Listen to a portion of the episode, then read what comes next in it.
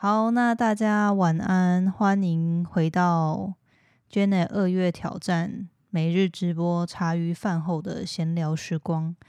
我们今天呢要来聊聊，我觉得三十岁后最在乎的事。然后还有一个，我觉得呃，就是今天刚好我在煮饭的时候听到那个呃，就是一个我很喜欢的 Podcaster 他分享的内容，我觉得很棒，然后也来跟大家分享一下。好，很像 DJ 主持人，好哦 好，那感谢大家今天也来参加直播。应该现在十点半，大家应该也是准备，就是应该已经吃饱饭，在家休息，然后准备睡了吧？准备睡了吗？应该就准备 unwind，开始放松，然后呃，划个手机啊之类，追个剧之类的。那呃，就很开心，大家也来听直播。那今天要讲到三十岁后觉得最在乎的事情，那我觉得，呃，因为昨天，诶，今天早上我有发一篇文嘛，然后，呃，这篇文是也是因为就是在这这周的 podcast，我有跟大家讲到说，呃，就是最近在看的一本书，然后就有讲到，其实很多身体的问题啊，都是来自可能你。内心的状态有一些情绪，有一些负面的感受，或者是说你没有好好照顾自己，呃，就是来自你内心的很多信念，来就是因此而导致的这样。然后我就也呃，就是刚好今天有收到一些。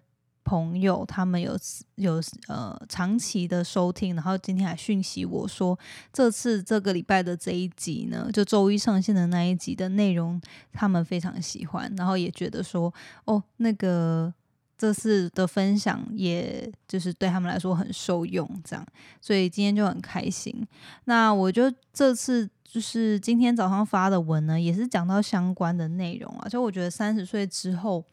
嗯，因为我是二十九岁回来台湾嘛，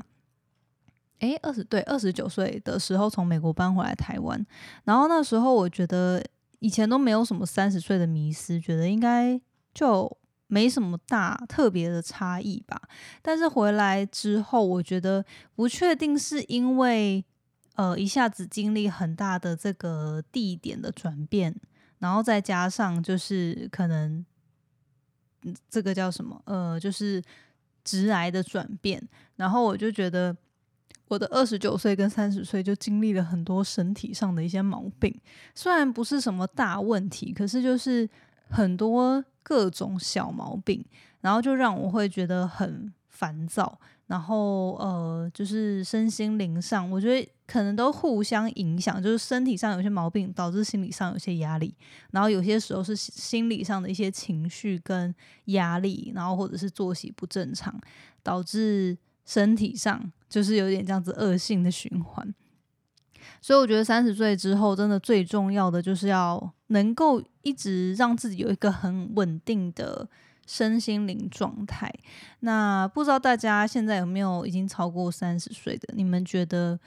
自己目前最在乎的是什么？因为我真的觉得三十岁后最重要的就是，其实可以让自己保持在一个很平和、很稳定的状态，然后你才可以真的是全心全力的投入在你想做的事情，而不会因为身体的状况或是情绪上的不稳定。而导致说，或是甚至是身体上你根本没有办法承担，呃，而导致说你在不管是创业、工作上，或是跟人相处上面有一些阻碍，这样。所以，呃，对，所以我我觉得今天也是在贴文里面有跟大家分享嘛，呃，就是怎么样。更加的去了解自己，而且因为我觉得二十到三十有一个很大的转变，就是除了我们看待我们的事业的态度不同之外，呃，有很多的生活习惯也会改变。所以可能像以前就会，以前比如说像我有一个很大的感受，就是比如说我之前在美国的时候，然后对我来说，我适应的。生活作息、跟饮食习惯、跟运动习惯好了，其实有些时候，因为你工作还有这个工作地点的转换，它会变得以前的东西已经就没有办法再重重复的复制或重复的对你有吸引力。就举例来说，可能以前我会觉得在美国的时候，我可以用某一套饮食系统或是饮食的。这个饮食跟作息的习惯，呃，然后达到一个很好的平衡，或者是维持自己的体态等等。可是回来台湾之后，不管是因为环境的改变，然后作息或工作上面的改变，就是同样的状态就很难再继续维持下去。所以我觉得就是要一直去变动，然后去了解说。呃，就是要一直对自己去做一个功课，是去了解说，在每一个不同的时机点，有什么样的东西对于自己是最好的，然后可以帮助自己达到这个比较稳定平衡的状态。然后，呃，也今天也是顺便在直播跟大家分享，因为呃，我我就是算是这半年多来才特别多去，呃。多补充保健品嘛，然后所以如果大家你有现，就是我觉得三十岁后就是真的是要比较注意，我不知道大家是不是也有这样的感觉，就以前真的是我在美国的时候，我就觉得可能随便吃，然后也没有特别吃什么保健品，就身体都没问题。我觉得我真的很蛮厉害，因为我去美国七年嘛，可是我没有生过什么大病，就是。真正有去看到医生的，就只有刚去的时候，然后那时候真的很蠢，因为那时候那个就是刚去刚刚出国之前，因为美国看医生很贵嘛，所以我出国之前都会就是把身体该看的啊，有最重要的是牙齿嘛，弄一弄，然后就我去，我还记得是在第一次好像准备期末，哎，第一次的那个考试报告之前，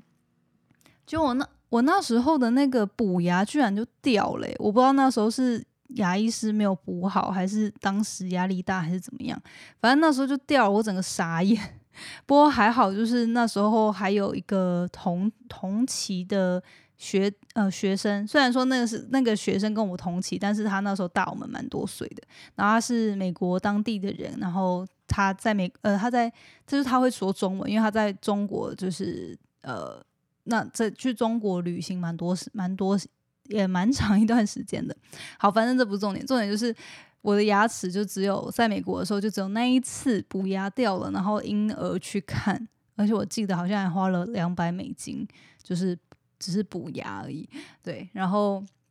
后来就几乎没有什么生过什么病，然后我就觉得，可是这就是因为二十几岁真的身体有那个底。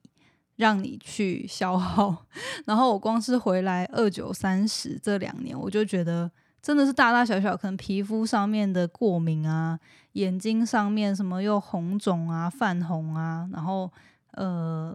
就是有时候会很很痛、很痒什么的，然后呃，妇科有一点点的就是敏感啊之类的，反正就是就是一些小东西，然后可是就会让人家觉得很烦躁这样。那所以，我我觉得也是在这半年多来，有比较刻意去补充、去注意自己的饮食，然后作息，当然就是尽量啦，可以可以做到就尽量调整比较健康的作息。那呃，所以很重要就是，我觉得要大大家也也要去注意说，诶，比如说益生菌啊、维他命啊，跟这些保健品的摄取这样。然后就是今天我也有在贴文推荐大家，如果说你最近有。预算也有想要添购的话，可以去参考姜黄的产品，因为这个姜黄呢是我在呃也算是哪里认识的，反正这个小农他也是来自华联，可是他每个礼拜都会去台北，就是呃参加我们的商会的聚会，然后就觉得哇，他也太认真了吧，他每个礼拜都搭火车去台北，然后就那时候就跟他聊，然后就觉得哦。才知道说姜黄的好处，因为其实我在美国就有很就看到很多关于姜黄的一些报道啊，跟就是它的食谱什么的，就知道哎，姜黄是一个类似那种 super food，就是可以帮助你的身体抗发炎啊，然后呃就有很多的营养素跟好处这样。对，可是我如果一直没有稳定的吃，然后是这次认识他之后才。稳定的吃，因为他的东西就是只是胶囊，可以直接吃，你不用另外泡泡什么东西或是煮什么料理这样。对，然后我就觉得，诶，对于我改善眼睛的状况，还有身体的代谢上面，还蛮有帮助的。所以我觉得三十岁后，大家如果有想要提升一下自己的身体状况呢，也记得要多补充呃这些保健品。然后益生菌，我觉得也是非常重要，因为肠道的好菌，之前我在那个采访一个。呃，明明茶香槟嘛，明明的这个创业家的时候，还有另外一位，呃，也是就是跟身体保健的创业家，都有很多人都一直讲到说，其实你的肠道好菌会影响你，呃，就是你肠道的这个平衡嘛。那当你的好菌，呃，就是它的菌会，就是这些菌呢，它喜欢吃什么东西，会影响你的食欲。所以，当你能够把这些好菌比较均衡，然后是不会都是那种渴望吃炸物啊或甜食的菌占据你的肠道的时候，你也会相对的在饮食控制上、饮食调整上，会主动的会想要吃健康的食物。所以，肠道好菌也是一个我觉得蛮重要，可以注重去保健的。好，那所以，嗯，今天就跟大家分享这个，我觉得三十岁后可以更加着重的呢。当你要保持好自己的身心灵状态，除了透过自己的作息、饮食之外，也可以更加的去注重补充这种呃身体所需的营养素。因为我觉得这些东西，就是因为有些时候我们工作真的很忙，可能饮食就真的没有办法很。健康，然后作息也没有办法真的很早睡早起之类的，就只能再靠着一些外在的东西去确保至少身体有它所需要的东西，那比较可以保持在一个比较冷静平衡的状态。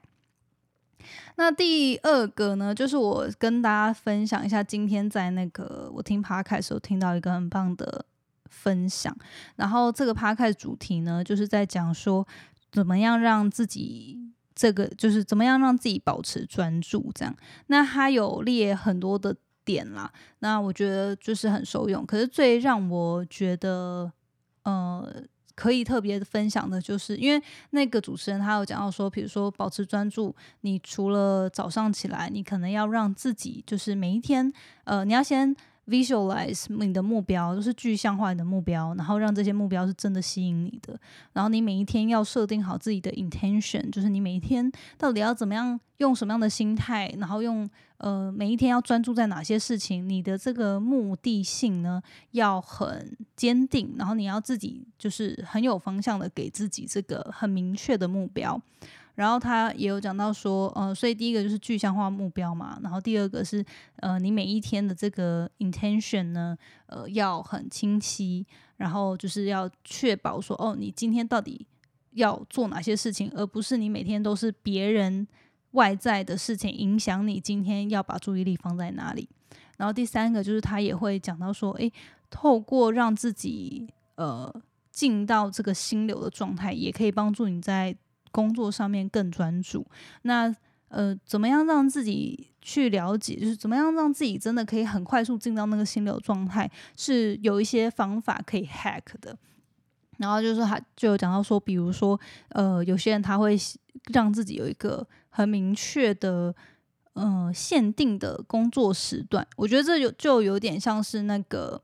番茄工作法说的吧，就是你让自己的。心理心智上知道说，OK，我接下来就是在这二十五分钟、半小时或一小时内，我要全然专注的，就是不受干扰的做这一件事情。然后做完之后呢，我是可以休息的，就是让自己慢慢练习，就是说，OK，接下来这二十五分钟或半小时、一小时，我会很专注。然后专注完之后，也要让大脑知道说我会休息，因为我们常常很多时候是。我们都过度的剥削我们的专注力，就是我们会哦，好不容易进到这个专注状态了，然后开始很认真做事之后，然后你明明知道半小时后要休息，可是你又觉得哇，做的这个好爽哦，感觉做了很多东西，然后你又开始又拖了很久，所以你可能就持续的专注三小时好了，隔三小时之后，就是你工作可能整整天八九个小时，可是你就只有三小时专注。那后面就因为前面太累了，就没有再没有那个毅力坚持继续专注下去。所以这个让自己练习，可能在这个间歇性的专注区间呢，可以很专注，但是也要知道，就是要强要让自己坚持，就是说每一个阶区间就要去休息一下，这样。好，然后最后他有讲到说，呃，这个练习是我特别想要分享的，就是呃，大脑 大脑休息好重要，没错，就是真的也是要让自己喘息一下，然后你要也要让自己的大脑知道说，OK，你就是休息完会有一个 reward 的感觉，就是哎，你很认真，然后可以喘息一下，然后让它换转个转个频，调个频，然后之后再切回来，你才可以比较顺畅的切回来，而不是就是疯狂的一直。消耗脑力，这样好。那它最后这个呢？它叫做 bedtime recap。呃，那我自己是觉得他这个最后的这个练习呢，有点像是呃帮助自己去练习鼓励自己吧。因为他就有讲到说，其实我们很多时候没有办法专注，是因为我们都是过度追求完美，或者是过度。追求表现的人，所以我们永远都做了很多事情之后，还是批判自己没有做的。呃，就是可以做得更好，或是还有很多东西没做，而省略了，就是没有去看见，其实自己已经很辛苦了，或者自己已经很厉害了，做了很多事情。那我觉得这部分就是也是很棒的一个提醒，就是他说他会鼓励大家可以在睡觉的时候，就是睡前或者睡觉的时候，你可以呃做这个 bedtime recap，就是你。可以等于说，比如说躺在床上，然后你就就只是简单的去想回想一下，今天这个过去二十四小时内你做了哪些事情，让你觉得自己好棒棒，让自己觉得自己很骄傲。那我觉得这个东西是我自己也很常忽略的，那但是每次真的去做这件事情，会觉得感觉感受很好。而当你有这个感受，你就是有点像就是练习自己给自己鼓励。那呃，虽然说这样讲起来，感觉好像有点，就是好像小孩子，就为什么明明你是大人，感觉做这些工作是应该的，可是我还要给自己拍拍，给自己这些鼓励呢？因为他说，其实我们每个人都是需要鼓励的嘛。然后透过你这样子自己给自己的正面肯定，你也会让你之后会有一个，好像你自己给一个自己星星标签，然后你就会。之后在做选择的时候，你也会想到说，哦，就尽管这只是一个自自己给自己的一个肯定或一个小小星星一个打分，但是它也会影响你之后在做决定的时候，哦，因为你会知道说这是一个正面的事情，然后反而就影响自己会可以去选择，就好像自己在跟自己玩一个 mental 的游戏，因为哦，我知道我这样子做，我晚上就可以。达到拿到一个星星，就是有点类似的感觉。所以，呃，比如说我今天我就因为今天晚上就是我自己吃饭嘛，然后平常如果自己懒得煮，我都会点外送。然后今天我就想说，哦，我就听到他这个概念，我就想到说，OK，好，那不如。我就把家里的菜煮一煮，然后这样也比较健康，然后也比较省钱。然后我就觉得，哦，那我在晚上这个 bedtime recap 的时候呢，它就可以算是一个今天一个表现的还不错，可以值得自己给自己一点鼓励的一一件小事情。这样，对，所以我觉得这个是一个还蛮不错，可以自己随时就能做到，然后也可以帮助自己练习。呃，用正向的眼光、肯定的眼光看自己行为，鼓励自己，然后让自己进到一个正向的行为模式的很好的练习。所以也推荐给大家，就是比如说，就是任何小事都可以。比如说，你今天呃水喝了很多，然后呃因为这样子，然后你就帮助你是有在为自己的身体健康付出的，那这样子很棒。然后或者说，哦，我今天做了一件什么事情，呃，比如说。同事有有需要帮助，然后我主动帮助他，或者是说哦谁呃发生了什么事情，然后我特别去鼓励他，就是一些任何你觉得自己可以嗯很棒的地方，都可以在这个时候回顾一下，然后给自己鼓励跟肯定，然后呃就是我觉得这样光是想象起来就会觉得好像可以让每一天尽管过得蛮辛苦的，有时候也很累，可是呢呃。这样子小小的心理的练习呢，就可以让自己用一个比诶觉得自己很棒、肯定自己的状态去入眠，感觉也是蛮不错的。好，所以今天就也跟大家聊一下，就是嗯，这个 bedtime recap 的鼓励自己的这个小练习。或许大家待会准备要睡觉的时候，呃，或者是现在，你就可以去反思一下啊，今天有没有做些什么事情？比如说，现在在饮食控制的人，你今天早上喝咖啡的时候，你选择了美式，没有选择拿铁，这就值得鼓励啊。或者是说，嗯，还有什么？可能谁今天看起来，诶，你有注意到他今天剪头发了，然后你就称赞他，让对方也觉得很开心。类似这种小事，我觉得都很棒。然后，如果今天反思都没有的话呢，都没有做些什么特别那个的话，那至少你今天熬过了今天，你很棒。那明天呢，或许也可以特别的去比较 mindful，比较有觉知一点的，在生活中，呃，去。播散播一些这种温暖的种子，然后也让自己诶可以去练习一下做这些会让自己觉得自己很棒的事情。好，那我来看一下，今天应该分享差不多到这边。有有人刚刚说，哦，他们也是会过度追求完美，追求要把事情做完。对我觉得很多人现在都是会有这样的状况，因为现在的时代就是真的。social media 啊，或者是网络媒体，会让我们觉得哦，每个人都好厉害哦，每个人每天都做好多事情哦。然后如果不做的话，好像我就落后很多，或者是我就不够好，我就不够完美，我就不够努力，所以就会导致我们常常没有去肯定自己，其实自己也做了很多。而当你进到那个跟人比较的状态的时候，反而才会让自己更没有动力。所以我觉得这就是一个。特别需要心智强大的就是练习吧，就是特别需要去刻意知道说，其实你唯有透过不比较，你才可以更专注的，呃，把自己的事情做好。好。静心流的方，有人说静心流的方法是定一个可完成的目标，再去一个封闭、不受外界影响的环境，时间就会不知觉的流逝。对，没错。然后有些时候，当然可能你的环境没有办法选择啦，就是你身边可能有同事啊，或者是呃，就是没有办法完全的不受干扰，但是至少你可以刻意的，就是比如说手机。不要放在旁边，或是你可以戴着耳机，或是你可以跟别人说：“哦，我接下来一个小时要好好的写这个报告。那有什么需求的话，我会在我忙完忙到一个段落回复他。就是刻意先让自己把自己周遭的人事物啊、环境啊安排一下，那尽量减少这个外在的影响，那就可以比较容易进到这个心流的状态，这样。”对啊，然后或者是有些时候，呃，现在应该有很多人会用那种 AirPods 啊，这样抗噪耳机啊之类的，我觉得就会也比较能够营造出那个让自己有一在一个封闭自己环境里面的这个东西，这个感觉啦。好啦，那今天就跟大家分享到这边，然后我们茶余饭后直播日记第二集呢，就分享到这边，明天再回来跟大家聊聊。那我们大家就早点休息喽，明天见，晚安，拜拜。